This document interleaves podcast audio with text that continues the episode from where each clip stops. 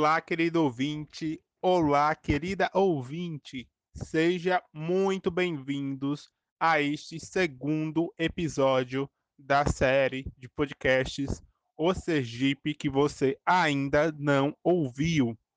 Por favor, eu peço que você se acomode, encontre um local calmo aí onde você está, espero que na sua casa, para você escutar atentamente a este episódio. Lembrando que para você ficar em casa se puder e também para se cuidar, para que a gente possa vencer essa pandemia. A vacina já foi aprovada, já chegou nos estados, então falta pouco para que possamos passar desse período um pouco mais sombrio da nossa história.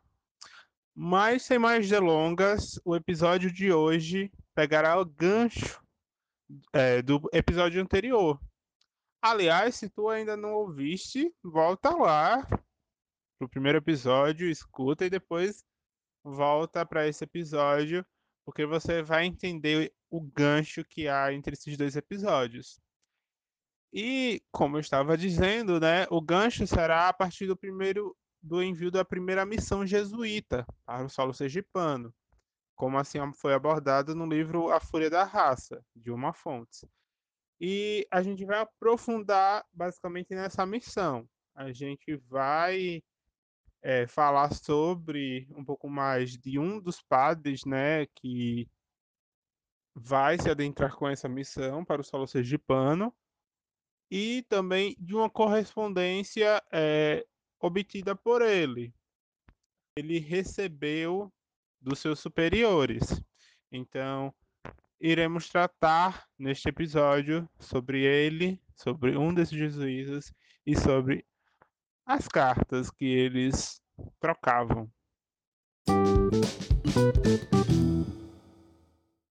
Como anteriormente dito a vocês, neste bloco iremos tratar sobre um dos dois padres mandados pelo governador-geral do Brasil para que se introduzisse a primeira missão em solo sergipano. Se você se recorda um pouco do podcast passado, ou se você leu o livro A Fúria da Raça, de uma Fontes, vocês lembram que são dois padres, que são Gaspar Lourenço e João Solônio. Então, nós vamos tratar um pouco mais sobre Gaspar Lourenço.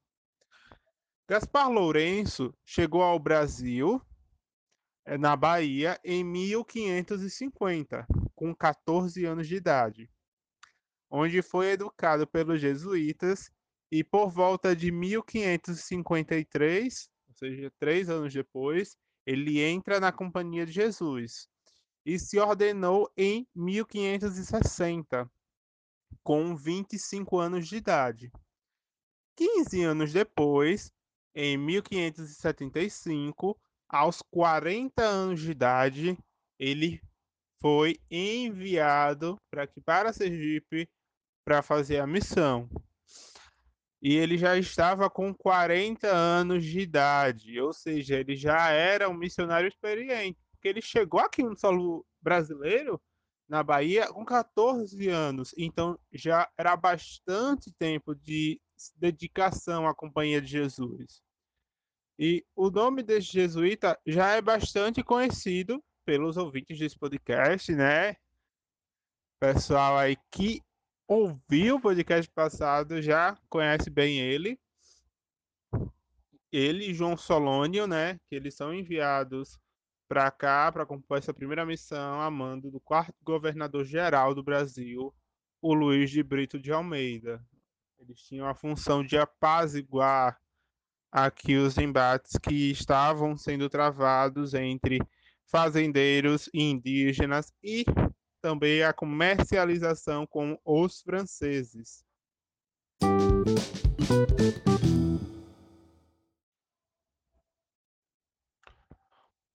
O aprofundar deste episódio em relação à primeira missão e aos jesuítas é a partir das cartas. Como eu havia dito na abertura deste podcast, deste episódio.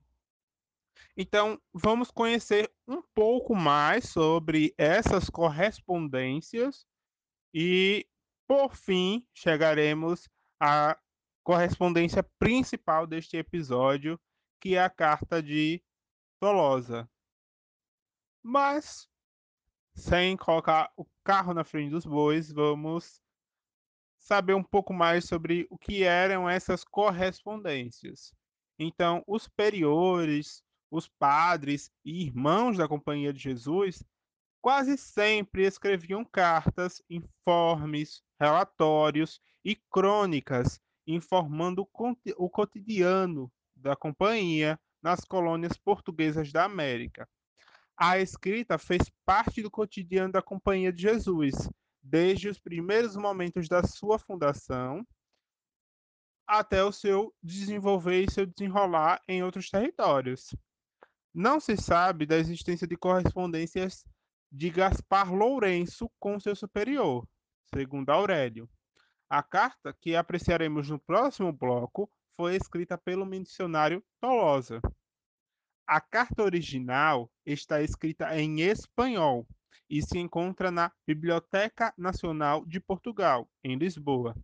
A cópia que iremos apresentar foi traduzida e publicada pelo autor sergipano Felisbelo Freire em notas de rodapé do capítulo 1 de Descoberta e Conquista de Sergipe, do livro 1, Época de Formação, que data de 1575 a 1696, do livro História de Sergipe, em sua primeira edição, publicada em 1891.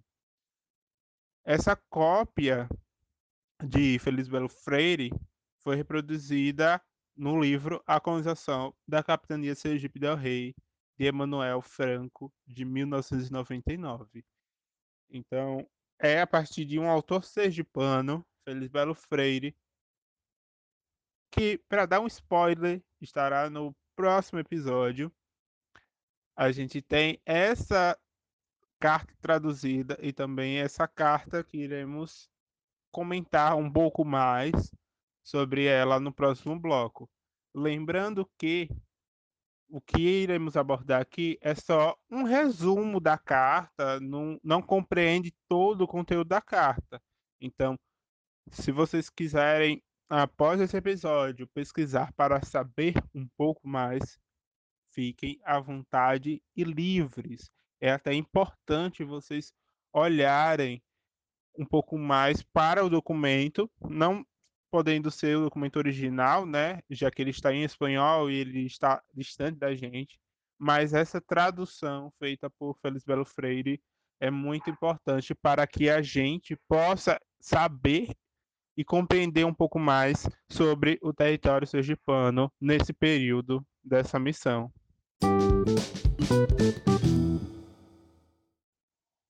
Agora, neste bloco, iremos abordar um pouco mais sobre a carta de Tolosa, do missionário Tolosa para Gaspar Lourenço. Então, de início, a região banhada pelo Rio Real era vista pelos portugueses no século XVI como sertões do Rio Real, onde havia índios considerados não civilizados. Em outras palavras, aqueles sertões do Rio Real eram um território para os portugueses de selvagens indóceis e não civilizados, na visão deles, naquele período. Os sertões do Rio Real também aparecem como, como lugar de refúgio de escravizados indígenas de algumas fazendas da Bahia. Lourenço, Gaspar Lourenço, né, o nosso jesuíta, era um missionário imerso em diversos conflitos envolvendo os índios, fazendeiros, criadores de gado, como já é dito anteriormente. Lembre, por fim, que Lourenço foi chamado para fazer missão na região por ser afamado em línguas e com o intuito de apaziguar os conflitos. Ou seja, Gaspar Lourenço ele tinha domínio do tupi para uma melhor conversa com os indígenas que aqui estavam. Tolosa ele não deixa explícito o projeto de cristianização, que iria da área do Rio Real ao Rio Opara, também conhecido como Rio São Francisco, com fins de apaziguamento por parte dos jesuítas. Projeto, projeto este de comum acordo com os propósitos da coroa portuguesa, sob os auspícios, sob os auspícios de Mendiçá e Luiz de Brito. Os padres estavam desconfiados dos principais, e com isso ele quer dizer dos principais caciques que habitavam a região. No início, não sabiam se os chefes indígenas queriam mesmo a missão ou estavam armando ciladas com o objetivo de matar os missionários e desestabilizar as missões naquela localidade. Então, já de início, né, para que houvesse o, o avançar da missão, havia também um, um certo receio por parte dos jesuítas para saber se realmente eh, os indígenas eles queriam saber das coisas que a missão estava propondo ou se queriam só realmente matá-los. E a expressão aguardou-se alguns meses contida na carta expõe claramente o intuito de aguardar um tempo enquanto se coletavam informações sobre os reais motivos daqueles que desejavam as coisas de Deus.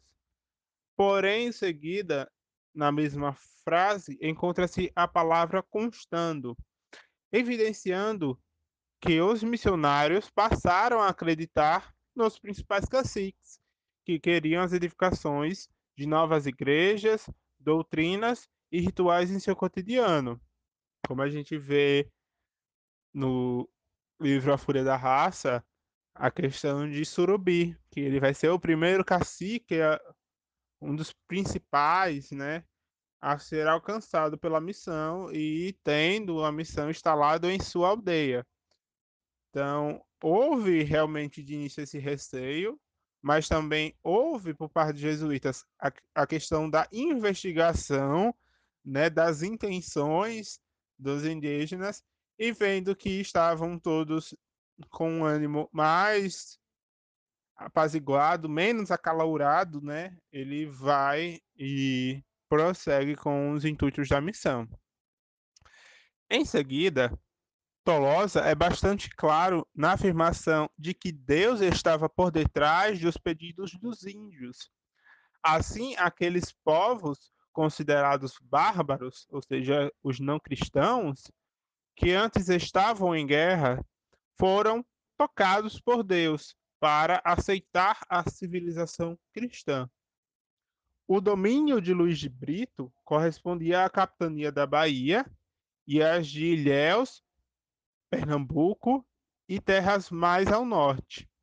Brito, Luiz de Brito, né, desejava expandir territorialmente toda a capitania. Ainda na década de 1570, muitas áreas não estavam integradas à colonização portuguesa, como era o caso da Paraíba e de Sergipe.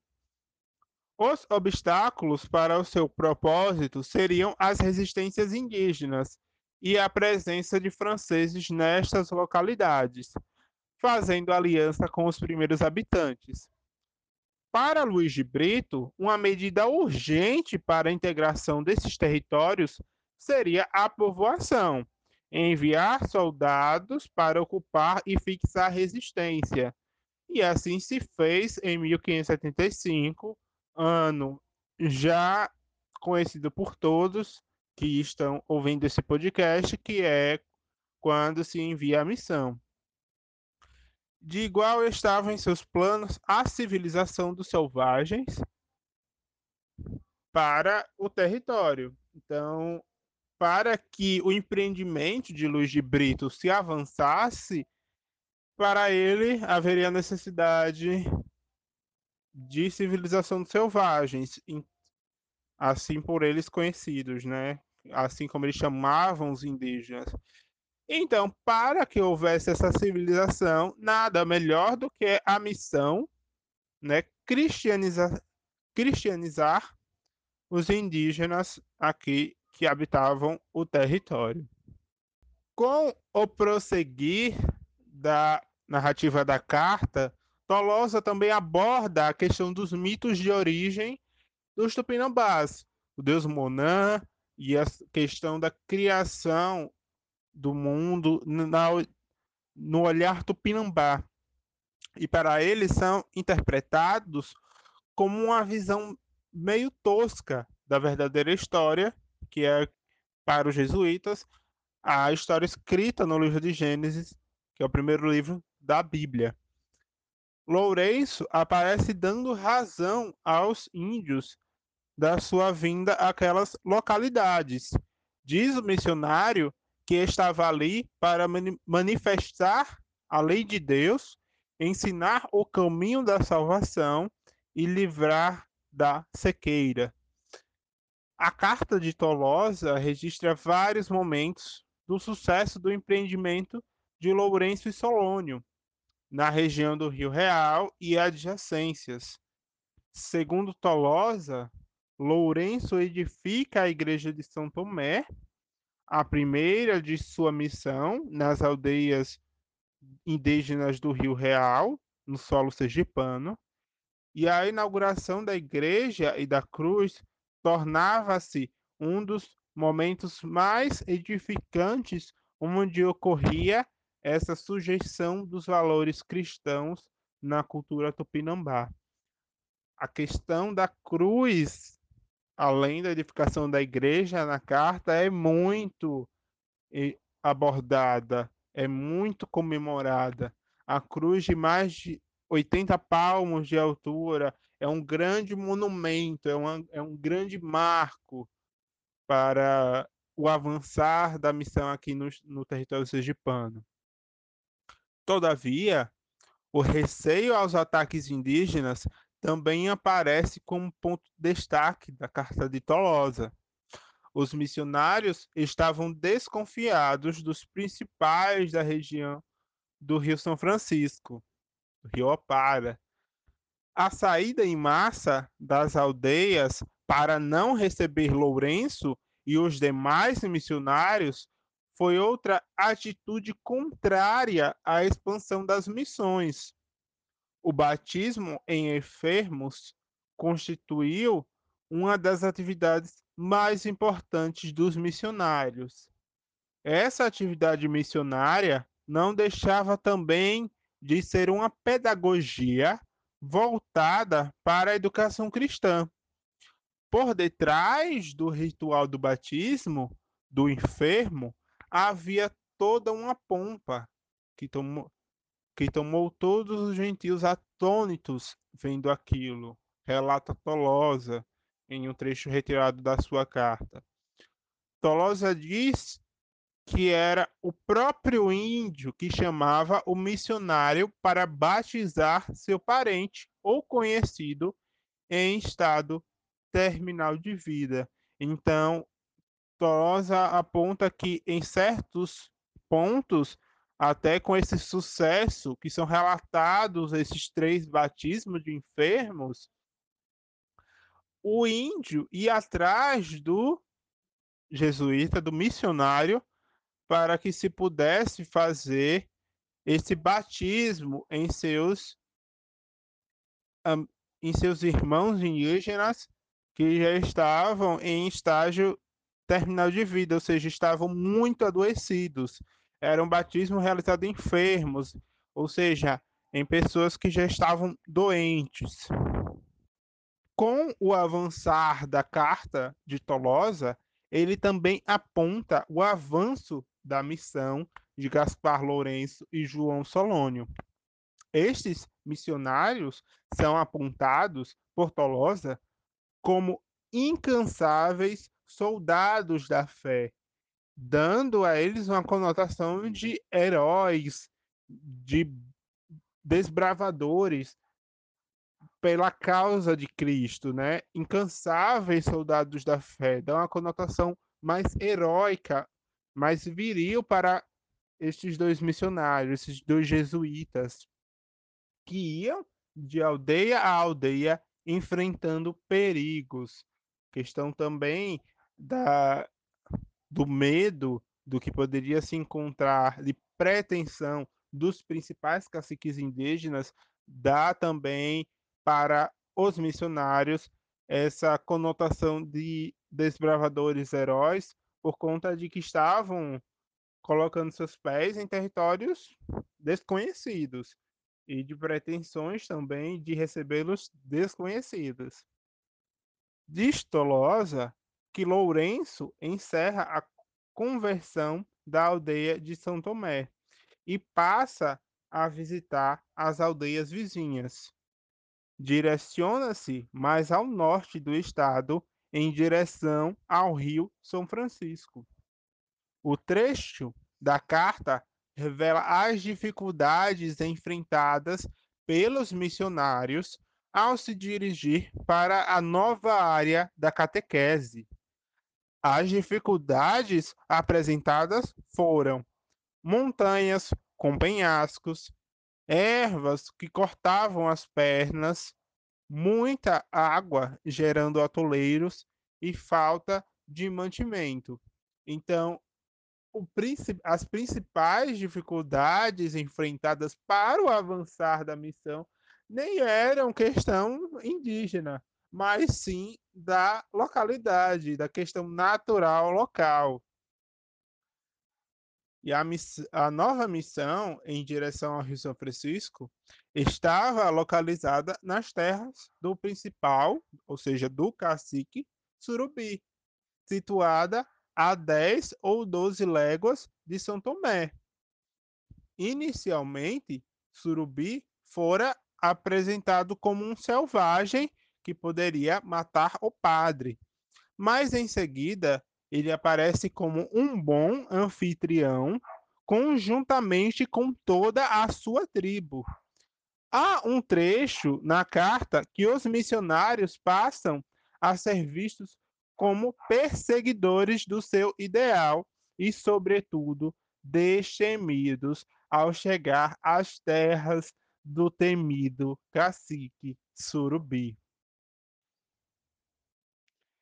E assim, como já demonstrado no livro A Fúria da Raça, da autora sergipana Ilma Fontes, a aldeia do cacique Surubi recebe a visita da missão e a partir de um diálogo um pouco mais intenso entre eles, Surubi vê que os padres, que os jesuítas estão em paz e aceita a inserção deles em sua aldeia.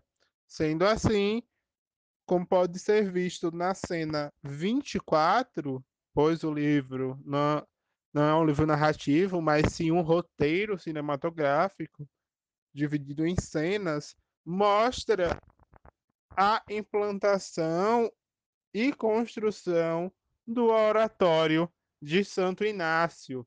Essa é a primeira obra fora da, do cercado da aldeia da missão, né, da aldeia dos padres, que é onde está a igreja de São Tomé. Então, o escrito, voltando para a nossa carta, a carta que estamos destrinchando do missionário Tolosa, demonstra explici demonstra explicitamente o seu contentamento com esta etapa da missão de Lourenço. A missão prossegue em outras aldeias. Segundo Tolosa, em algumas foram bem acolhidos, em outras não fizeram bom rosto. O chamado no popular cara feia, fizeram cara feia para os jesuítas.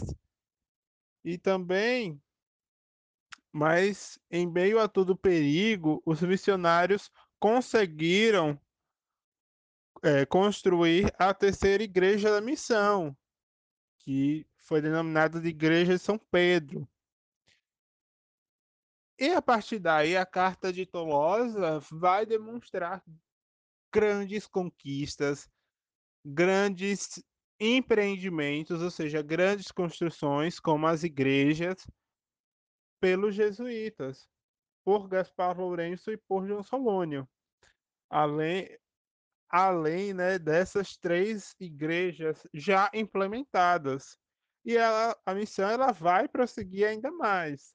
Até no livro A Folha da Raça, vai falar que a missão ela adentra na, nas aldeias dos principais caciques, exceto na aldeia do cacique Aperipê, que ele vai ser a resistência no sertão contra os jesuítas.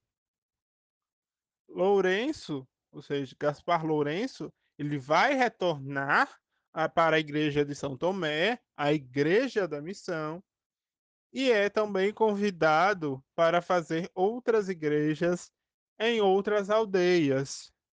Diz Tolosa que o convite foi feito pelos próprios indígenas, que antes não aceitavam a presença dos missionários em suas aldeias. Foram eles, de igual forma, bem recebidos. Então, aqueles que outrora não fizeram um bom rosto, como diz Tolosa em sua carta, ou seja, cara feia para nós no popular, passa a querer a inserção da missão em seu território. Fato que an antes tinha despertado uma certa desconfiança por parte dos missionários. Mas pode-se ver depois que eles de fato são bem recebidos e a missão avança de igual forma, não tendo a não tem nenhuma forma de discriminação acerca da tribo que outrora não lhe aceitaram, não aceitaram as coisas de Deus, como diz Tolosa na carta.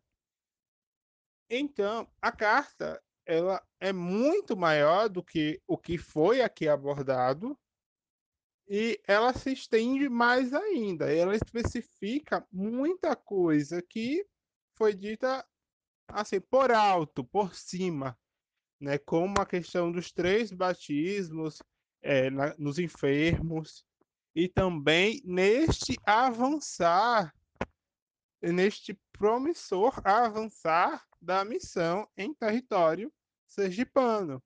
Tolosa ele fica muito feliz de Lourenço estar prosperando na questão das ações da missão em território sergipano. E a partir dessa carta de Tolosa, a gente pode ver coisas melhor de um melhor ângulo que estão no livro A Folha da Raça, de uma Fontes. Então, ela também dá uma abordagem um pouco mais é, resumida e também ficcional. Já Tolosa ele vai realmente abordar aquilo que não em forma de diálogos, mas vai abordar os acontecimentos, os principais acontecimentos que marcaram essa questão da missão é, que enviou Lourenço para aqui, para território sergipano.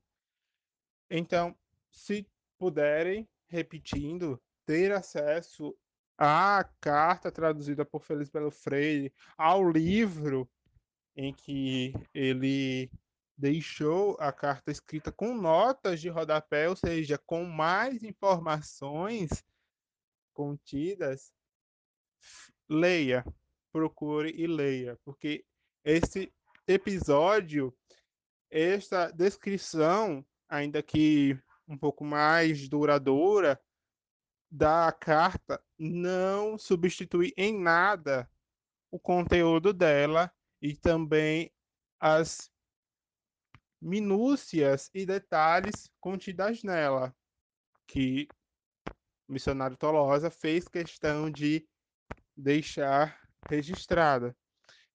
Então, este é o conteúdo em si da carta enviada por Tolosa é, e escrita por ele.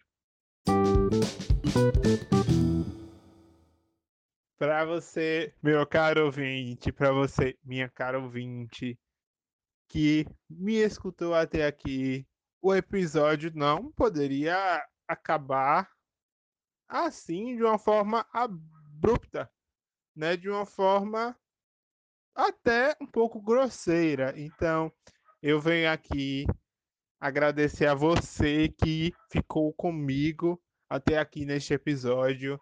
Eu quero agradecer bastante, pois você está comigo até aqui. É um, um grande incentivo, uma grande força. Quero dizer que este episódio, neste conteúdo que foi abordado neste episódio sobre a carta jesuíta, a carta de, do missionário Tolosa, sobre o avançar desta primeira missão, né, o avançar da questão de Sergipe para os interesses de Luiz de Brito, está chegando ao fim.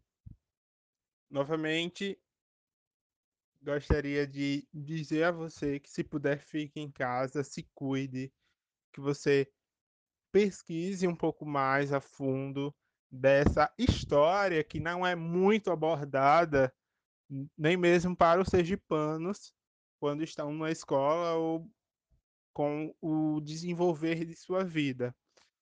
Então, quero agradecer bastante a você que me ouviu até aqui e dizer para que você aguarde até o próximo episódio, você continue nos acompanhando. E no próximo episódio, como já dei um spoiler, vai falar um pouco mais sobre quem foi Felisbelo Freire, esse autor sergipano, este autor que traduziu esta carta e por sua tradução podemos falar um pouco mais dela, tratar neste episódio. Então, até logo e se cuida.